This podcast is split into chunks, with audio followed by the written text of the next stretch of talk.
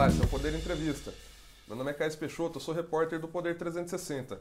A entrevista hoje é com o senador Paulo Rocha, do PT do Pará. Paulo Rocha tem 70 anos e é líder da bancada petista no Senado. Ele é senador desde 2015 e antes foi deputado federal. Obrigado por aceitar o convite, senador. Estamos à disposição. Agradeço também aos web espectadores que assistem esse programa. Essa entrevista está sendo gravada no estúdio do Poder 360 em Brasília, em 24 de fevereiro de 2022. Para ficar sempre bem informado, inscreva-se no canal do Poder 360, ative as notificações e não perca nenhuma informação relevante. E para começar, senador, a entrevista, eu queria saber quais que vão ser as prioridades da bancada do PT no Senado nesse ano. Olha, o PT tem um desafio muito grande, além que de nós estarmos no ano eleitoral. Então a nossa ação tem que estar muito combinada, porque também nós temos um, um candidato a presidente, né? É, então a gente tem que estar meio que sintonizado também com o governo. Mas como prioridade de um partido como o PT, é de a gente dar respostas para as crises que o nosso país está vivendo. Crise social, crise econômica, é, enfim, na política nós estamos é, naturalmente voltando a ser protagonista da boa política no Brasil, que é o Partido dos Trabalhadores depois de todos esses episódios contra nós, a cassação da Dilma, a prisão do Lula, eu acho que o PT volta, depois da liberação do Lula, acho que ele volta a ser o protagonista da política no Brasil. Mas o senhor mencionou que tem que ser uma atuação casada com a política externa a, a, ao Senado pelo fato do PT ter um pré-candidato ao ao Palácio do Planalto. Como que se faz esse tipo de, atua esse tipo de atuação casada para a pessoa que não acompanha a política entender isso?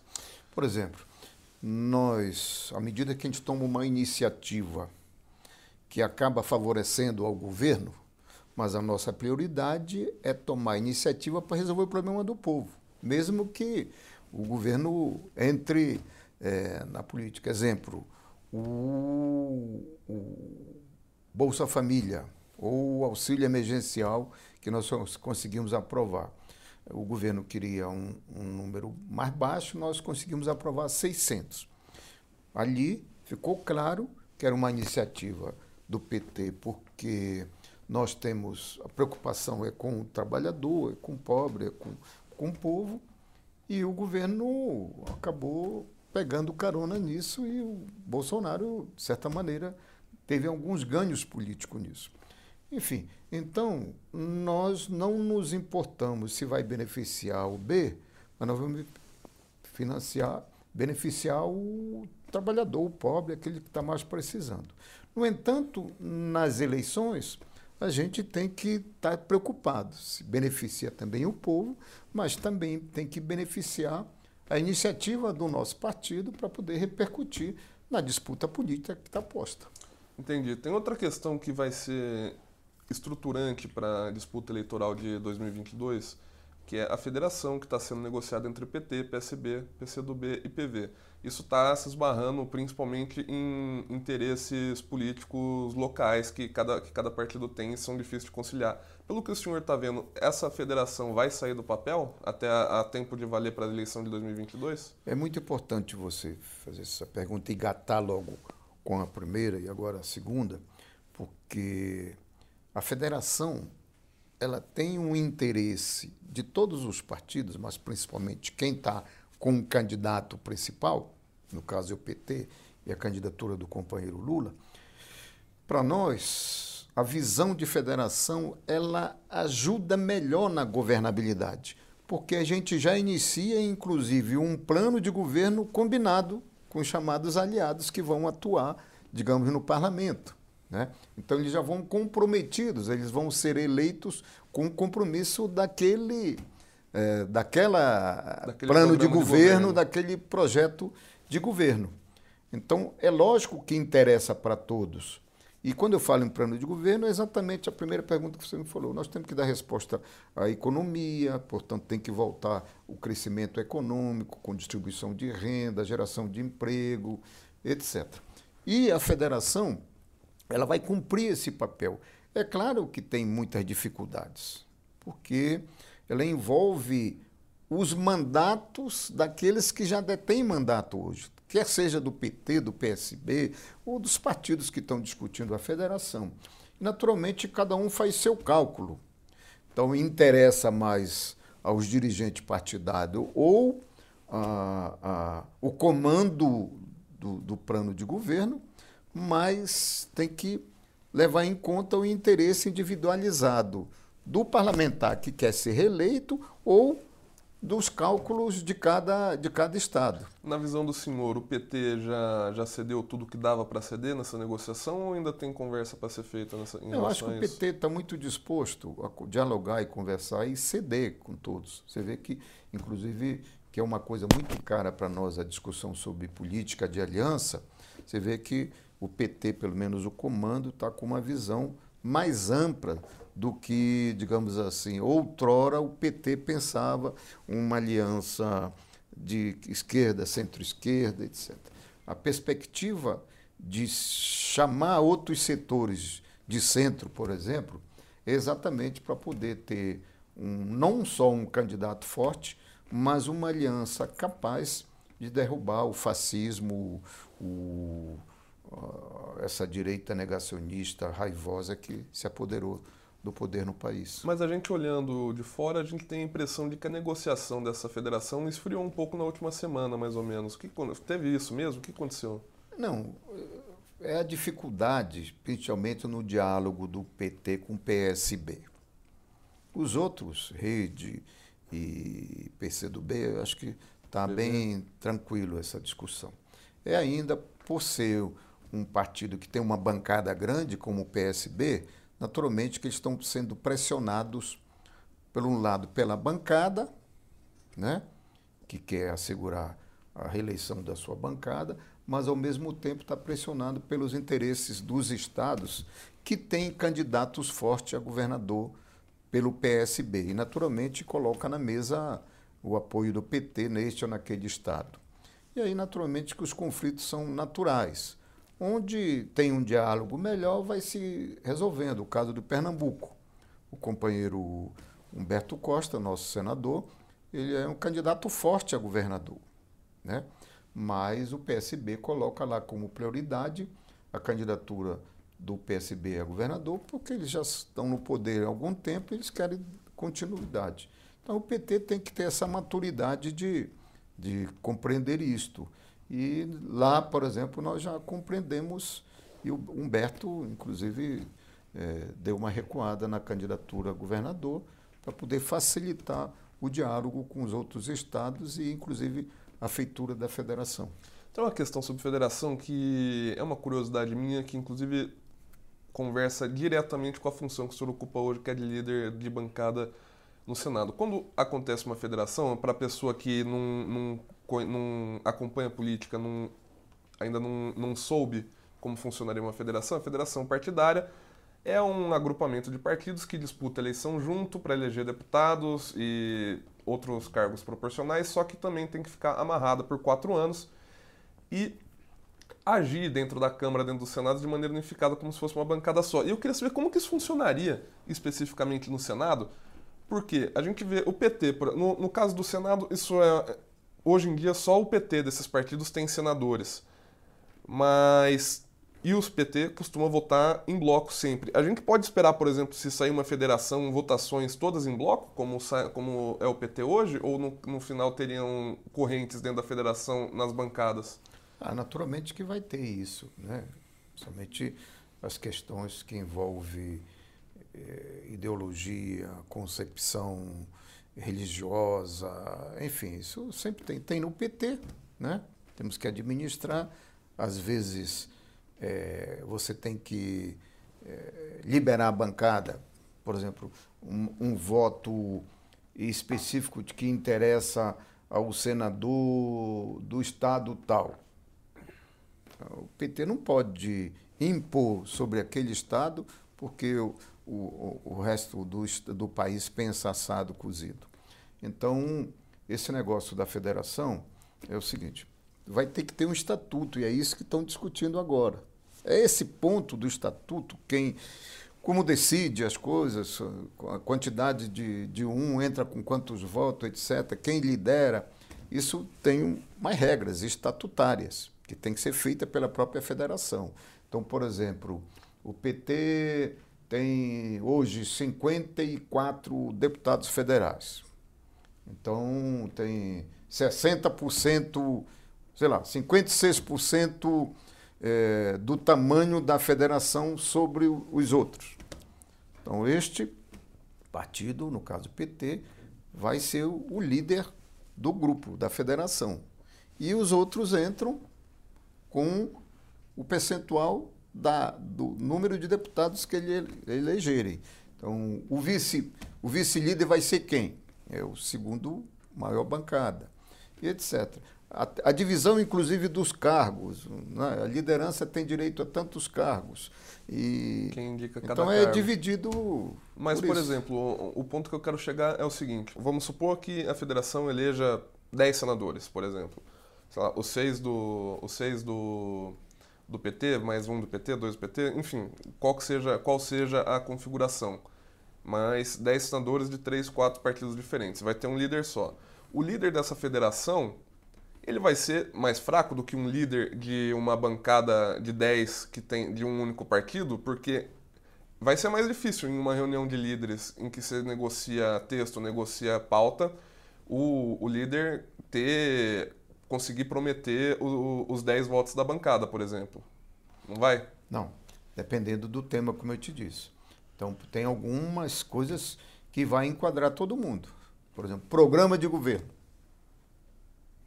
Se a gente elege 10, 12 da federação, né?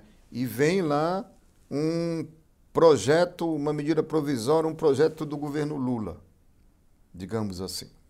E aí, claro que nós vamos, o líder vai ter que enquadrar todo mundo da federação, porque senão ele está rompendo com o plano de governo que ele ajudou a eleger e, e concordou com esse plano de governo.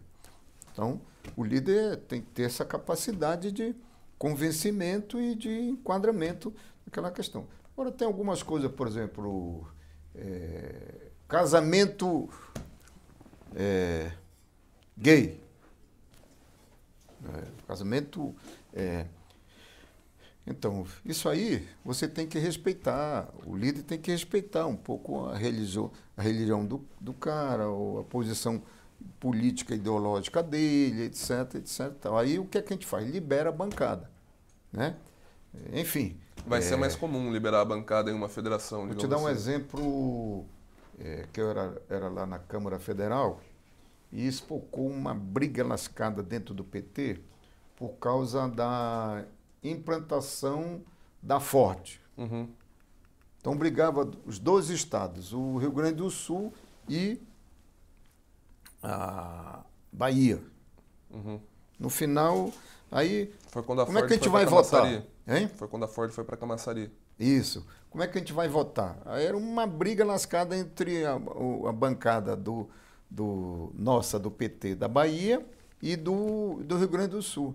Aí a bancada se dividia, porque o, como é que o Pará vai votar? Na Bahia? ou- Então isso aí tem que ter uma habilidade, digamos assim, do PT, do líder do PT, para poder não deixar o esgarçamento por causa de uma questão de interesse localizado, etc. Entendeu?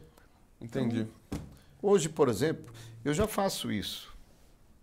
Que nós temos conversa, nós somos de um bloco com PS, com PRO, PROS, né?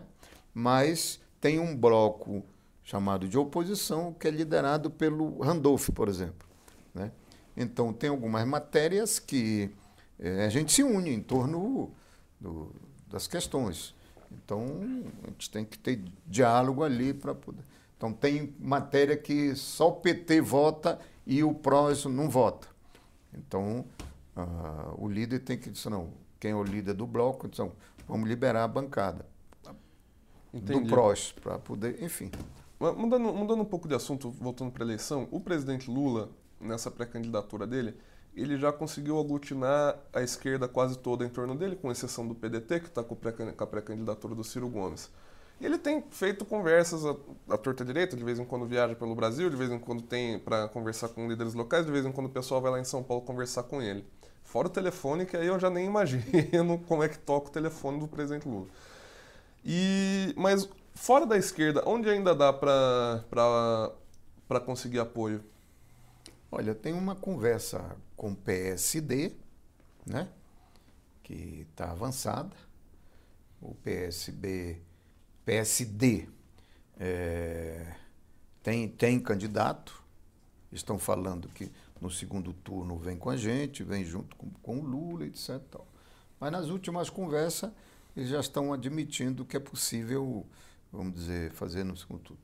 Porque é muito que é complicado. É, é muito... Estão admitindo que é possível apoiar no primeiro turno? No primeiro turno, é. Porque é complicado você fazer uma aliança e quem está no comando, porque você tem que dar resposta para a questão local. Então, com certeza, o PSD tem candidatos fortes a, presidente, a governador em estado. Por exemplo, o diálogo lá com o PSB, mas PSD, é, mas é difícil eles colocam, PSD... o, eles colocam o Calil como candidato a governador em Minas.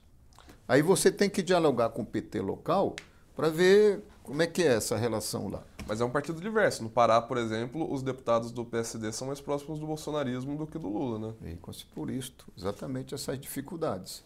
É, então, o, esse é uma mais das dificuldades. Mas, por exemplo, tem conversa bastante com o setor, setores do PMDB, que sempre esteve com a gente. Né? Então, como o PMDB lança candidato próprio, aí tem que esperar todo um processo interno dentro do PMDB. Mas tem várias lideranças do PMDB que já está discutindo a possibilidade de convencer o PMDB a apoiar o Lula desde o primeiro turno. Entendi. A militância do PT, a base do PT, está de bem com a ideia de fazer campanha para o Geraldo Alckmin, se ele for vice? Olha, rapaz, é, a militância do PT ela é movida muito a, a, a, a sonhos e movido muito a, as, os interesses. Como nossos principais lideranças, o Lula principalmente, que tem uma voz ativa sobre a militância, né? É, o, o, Lula é, é muito respeitado pela, pela militância, até porque ele acertou quase tudo no processo da história da vida e no rumo do PT e no rumo de governo. Então ele tem autoridade sobre a liderança. O problema é local. É aqueles que já se relacionaram com. É, eu sei que lá em São Paulo tem problemas com então, o pessoal do PT que é relacionado a direitos humanos e com o pessoal do PT, principalmente, que é relacionado a professores.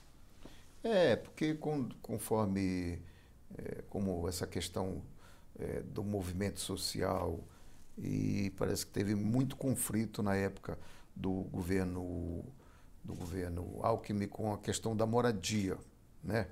Teve muito conflito, sabe como é essas coisas de conflitos de bairro, de moradia, no caso do Pará é a questão da terra. Então, os governos sempre usam a força é, da polícia, etc. Então, é, tinha essa, essa reação muito grande contra o Alckmin.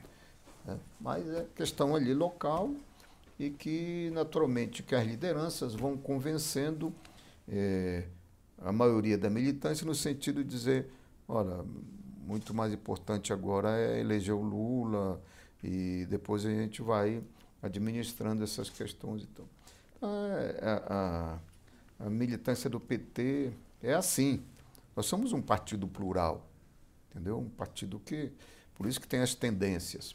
Ainda bem, porque isso energiza a, a, o PT e não deixa o PT ficar acomodado, se acomodando nesta ou naquela posição, ou nesta naquele rumo, porque a militância ela é muito é, provocante é, no sentido da nossa li, é, liderança sempre estar, tá, ou nossos dirigentes sempre estar tá atento qual é o melhor rumo para o partido, para o país, né? etc. Então, eu acho que tem uma coisa que a militância compreende, que pode passar até por cima dessas coisas aí, é, à medida que é para derrubar um Bolsonaro, para derrubar um projeto fascista é, desde, do a militância do faz. PT aceita o Alckmin se for para vencer o Bolsonaro. Seria algo mais ou menos, né? O raciocínio mais ou menos É, esse. é, entendeu? Entendi. Tem outra questão que é o seguinte: o presidente Lula, desde que das pesquisas, desde o ano passado, ele tem aparecido na frente nas pesquisas de intenção de voto. Só que nas últimas, nos últimos dois, três meses, o Jair Bolsonaro deu uma reagida. O Lula continuou na frente, mas o Bolsonaro deu uma reagida. Eu queria saber o seguinte: até, até onde o senhor acha que esse crescimento do Bolsonaro é sustentável? Acha que ele vai continuar crescendo ainda? Olha, é, é, eu acho que a nossa direção ela tem a cabeça no lugar e o pé no chão para exatamente não ser se movimentado pelo sentimento de já ganhou ou como se diz na política está subindo no salto alto. Então nós temos clareza que o, o Bolsonaro diferente de outras disputas políticas, né? que o Bolsonaro, em pouco tempo, ele fez uma militância. Né? Então, a militância dele vai para a rua disputar a política. Né? Do jeito deles, da forma deles, etc. Mas eles vão fazer a disputa com a nossa militância na rua, no bar, no... enfim. Então, isso dá um fôlego sempre para o cara. Né? Um sempre. Mas o, a possibilidade dele crescer mais é à medida que naufraga a tal da terceira via. Então, claro que alguns setores que estão ainda apostando na busca de uma terceira via estão lá nessa busca. No entanto, se realmente não naufragar, uma parte deste dessa terceira via, com certeza vai se agregar ao, ao Bolsonaro. A gente tem clareza disso. E a disputa é exatamente com que alguns setores de lá da terceira, da terceira via também venham para cá, para o nosso lado. Então, é, um, é um, uma engenharia política que ainda está por acontecer. Então seria algo ele o principal a principal fonte de crescimento no médio prazo que o senhor vê para ele é uma desidratação da terceira via. É, porque na polarização com a, com a gente já não cresce mais. Tenta e tal, mas, por exemplo, ele foi lá para o Nordeste, está quase se mudando para o Nordeste. Aí tenta vender a ideia do, da, da, da água, da transposição lá do Rio São Francisco. Mas você percebeu que não, não logrou êxito neste processo lá, porque nós deixamos 78% pronto e ele fez só 7% e, e quer vender a ideia que foi ele que vendeu, que levou a água para o Nordeste.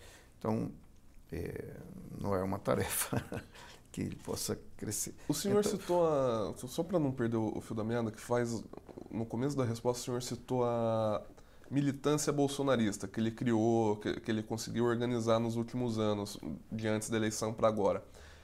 A, a, campanha de rua, de militância, era uma coisa que era muito relacionada, que é muito relacionada à esquerda. Pelas, pela experiência, pela experiência do senhor, pelas eleições que o senhor já viu, essa, isso vai ser uma diferença dessa campanha em relação às anteriores ou isso já existia? De ter duas forças com, com militância na rua talvez equivalente, não sei como Não, a gente isso. já está muito preparado para isso, a nossa militância é muito preparada para isso vem de luta social lá embaixo, que não é fácil, a luta social lá embaixo. É, então, nossa militância é muito preparada para isso. Você viu que é, quando na candidatura do Serra, aí polarizou muito, que a polarização era na política do, com o PT e o, o, o PSDB. Mas na campanha do Serra, polarizou muito e mexeu com a militância. Lembra do episódio, acho que foi no Rio, que jogaram da bola de papel. A bolha de papel aí nos, criou toda aquela confusão, que é própria ali do da refrega da militância na rua. Então, nosso nosso partido tem uma militância também aguerrida, que não tem dúvida nenhuma de que, embora também a, a militância do Bolsonaro é, não é só aguerrida, é violenta, é... mas o nosso partido está muito preparado para isso. E O, o senhor já deu uma. um, essa próxima pergunta que eu vou fazer, o senhor já, já deu uma prévia disso, que é sobre o caso da terceira via. Mas esse crescimento do Bolsonaro um, recente, uh, que é uma recuperação de pesquisa em pesquisa alguns pontos, não é, não é algo super rápido. Isso, isso tem alguma coisa a ver, por exemplo, com o Auxílio Brasil de 400 reais ou essa... Tem, tem, porque a máquina de governo, seja qualquer que seja, funciona, né? Então, à medida que o cara está tá passando fome e aparece um auxílio, e basta só dizer que é, auxílio do governo, né? o cara até você informar, não, mas foi o PT, foi o deputado do PT que entrou, foi esse e tal, isso aí. É, isso ele é uma... usa a força do governo, a máquina do governo, o instrumento de governo. É, não, é o esse tipo governo tipo de, que está pagando. Esse tipo de política social é disputável, digamos assim, na visão do senhor? É, porque é uma política de governo. Então o governo tem força, a sua máquina faz funcionar. E só o fato de dizer, não, é o governo Bolsonaro que está dizendo isso aí tem tem força no. Entendeu? Aí, isso aí coloca mais um desafio para a nossa militância disputar isto. Entendi. Tem uma outra coisa que o presidente Lula tem dito é, com alguma frequência, desde que ele começou a dar essa série de entrevistas em rádios, que ele está falando sobre regulação da mídia. Só que ele fala que é um tema do Congresso. Que, e aí eu queria entender, o, o, a bancada do PT tem uma proposta sobre isso? Não. O, isso já é muito antigo, dentro do PT, inclusive na, na Constituinte, nós já falávamos nisso, na Constituição. O PT foi um partido, o único partido que chegou com uma proposta completa de Constituição, onde prevê toda a regulamentação da própria sociedade, é, dos próprios. O que é que a gente diz? A sociedade tem que se organizar uma sociedade organizada, é mais difícil de governar. E, portanto, por quê? Porque essa sociedade tem que ter o seu porta-voz, tem que ter as suas demandas sobre o governo. Então, se organizem. E no caso da, da, da, da, da, da comunicação, da imprensa, enfim, dos órgãos de comunicação, isso é domínio de algum setor de, que tem, além do poder econômico, tem o poder de dialogar ou, ou de, de informar ou de as massas. Então, o que é que nós defendemos? Esses poderes não é só a comunicação. Tem que ter um conselho aqui que represente essa própria sociedade para poder ter essa essa regulamentação. Mas os poderes, os poderes dita, ditatoriais, como o presidente. Nós defendemos, inclusive, é, que ó, nós assumimos a presidência da República. O que, é que o PT fez? O Lula fez? Criou um conselhão que colocou todo mundo lá: índio, grande empresário, banqueiro, industrial, mulher, etc. Lá, tá lá, um conselho para o quê? Que é para que aquele presidente que quer governar democraticamente consulte. Olha, e aí? Como é que é isso? Para onde é isso? Para onde é aquilo? O que é que vocês querem? Como a gente vai fazer? A gente defende também isso na imprensa, para que a imprensa o grande grupo de comunicação não use o seu poder econômico a serviço dos seus interesses sobre a sociedade. Eu estava fazendo uma pergunta de um ponto de vista de um ponto de vista de setorista do Congresso, mais de, de técnico legislativo. Vocês têm então uma ideia, um, um objetivo, mas um projeto ainda não, não existe, digamos assim. Não, porque o próprio o próprio grupo que tem experiências que vão propor coletivamente. Quando a gente sente, for pensar um projeto de lei, alguma coisa, nós vamos consultar todo mundo, inclusive os donos dos grandes grupos de comunicação. Não é? Um governo democrático tem que fazer assim. Se quer democracia, tem que valer a democracia para todos. Eu queria Inclusive, mudar. vocês, já que estou setorista lá, vocês sabem. Quem é que trata melhor a imprensa? Quem é que se coloca mais à disposição para fal falar, para passar informação, para poder dizer quem é de lá, de dentro? de dentro É o grande empresário, o grande banqueiro, o deputado, o senador que está lá, que representa isso. Quem que vocês têm mais acesso? O PT no Pará vai apoiar, vai, vai apoiar o grupo do, do, do Helder Barbalho para o governo? O PT do Pará é um dos partidos mais organizados do PT no Brasil, um dos. né? Porque foi um partido que realmente nasceu lá de baixo, da organização dos trabalhadores rurais, da organização da luta social. Tanto que o PT de lá já teve dois senadores, quatro deputados federais, eh, governador, já governamos a capital e as principais cidades do interior, enfim. Então, é um partido que tem experiência e tem e acumulou forças e chegamos, inclusive, a governar o estado. Então, lá nós estamos agora num processo de aliança com o PMDB, que nós caímos, né? E nós já governamos, por exemplo, 27 prefeituras. Hoje nós só temos duas. Já tivemos quatro deputados federais, só temos dois.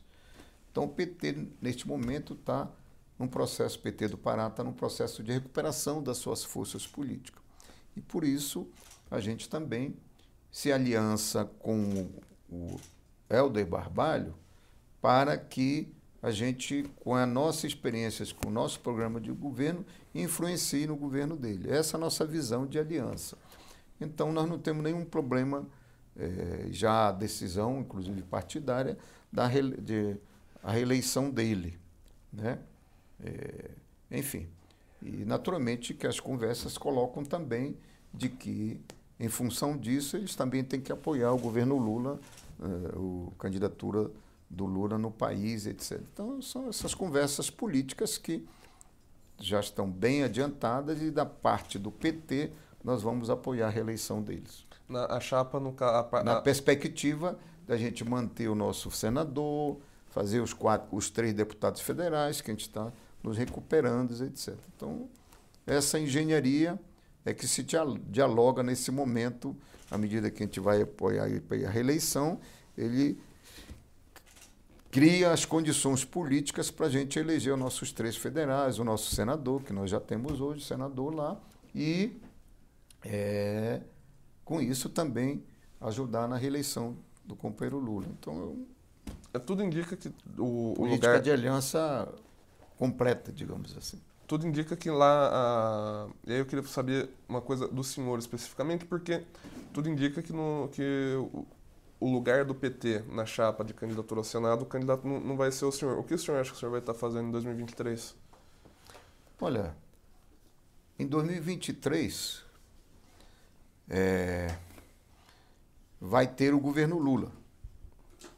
Né? É, então eu posso cumprir um papel regional lá, de, tem espaço de governos, etc. Então, mas, como você disse, eu estou com 70 anos, que nem parece, mas é 70 anos, mas eu já eu tenho uma vida muito vitoriosa na política, na política brasileira. Não é só lá no Pará. Já fui, eu iniciei, eu sou operário gráfico, né? Iniciei a minha ganhando o sindicato dos gráficos, depois fui o principal construtor da CUT lá, cinco mandatos de deputados federais, produzi muito aqui para classes trabalhadoras. Sou autor de nove projetos de leis e só projeto de leis importante. A lei de combate ao trabalho escravo é de minha autoria. A lei de seguro-defesa dos pescadores, eh, eu sou um dos autores. Eh, a lei de organização dos agentes comunitários de saúde, é de minha autoria. A lei de anistia de dirigentes sindicais, a lei eh, de anistia de grevista, etc. Então, com a minha experiência, eu repercuti aqui dentro e aprovei essas leis. Mesmo agora, como Senado, senador da República, com pouco tempo virei líder da bancada e já estou aprovando projeto de leis importantes, por exemplo, a lei Paulo Gustavo, que está pleno debate agora na Câmara, vai voltar hoje à tarde. É uma lei de minha autoria que eu consegui aprovar no Senado por 68 votos contra 5 votos só. Né? Uma lei importante para poder socorrer a nossa cultura no nosso país. Então, já, digamos, cheguei no ápice da, da, da, representação política aqui do meu estado, como caso como senador, mas também da classe trabalhadora de cinco mandatos de deputado. Aí, com certeza, a gente já se sente, digamos assim, com um papel cumprido. Se o partido ou o governo é, precisar de mim, com minha experiência, com a minha capacidade, que é a maior experiência que eu tenho de articulador, de é, é, negociar as coisas, de conflitos, certo? Estou à disposição do nosso partido. Entendi, Sandor. Essa era a última pergunta. Chega ao fim essa edição do Poder Entrevista. Em nome do jornal digital Poder 360, eu agradeço, Sandor Paulo Rocha, por ter comparecido aqui ao estúdio e dado essa entrevista para gente. Eu que agradeço e parabenizar, inclusive, as instalações e esses espaços importantes que, no tempo de tentativa de, de acabarem com a democracia, esses espaços são fundamentais para a gente dialogar e mostrar, dialogar com o nosso povo, já que alguns setores da própria imprensa não dá esta oportunidade. E eu agradeço, inclusive, ao Poder 360 por este espaço. Eu agradeço também a todos os web espectadores que assistiram esse programa. Essa entrevista foi gravada no estúdio do Poder 360 em Brasília, em 24 de fevereiro de 2022. Para ficar sempre bem informado, inscreva-se no canal do Poder 360 no YouTube, ative as notificações e não perca nenhuma informação relevante. Muito obrigado e até a próxima.